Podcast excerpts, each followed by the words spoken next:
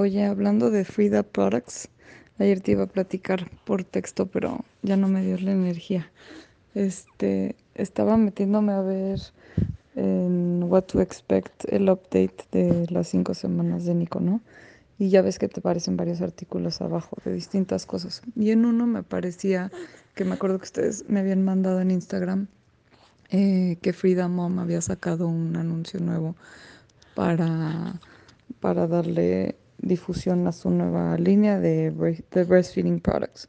Y el artículo hablaba de, describía un poco el anuncio, ahorita te paso el link, no sé si ya lo leíste, pero describía un poco el anuncio y después hacía mención a otro anuncio que hicieron el año pasado para su línea de, de productos de cuidado del posparto, este, que lo habían hecho para, para que pasara durante los Óscares y lo censuraron, no los dejaron pasarlo.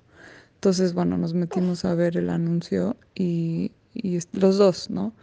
Pero primero vimos el del posparto y pues sí está como muy real, muy rudo, este, gráfico, pero, pero bueno, así es la cosa y, y, y, da mucho coraje que lo hayan censurado, la verdad, porque aunque sí está rudo, pues esa es la realidad.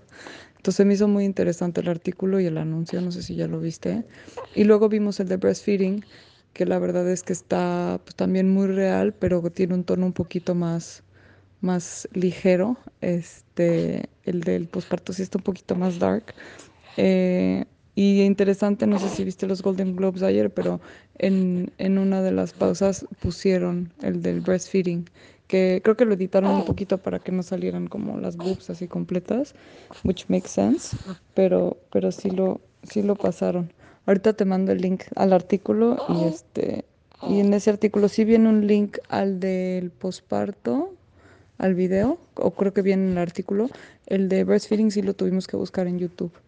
Este, pero se me hizo interesante y pues da mucho coraje la censura, pero luego me dio, me dio gusto que un año después, pues al menos el de breastfeeding sí lo pasaran.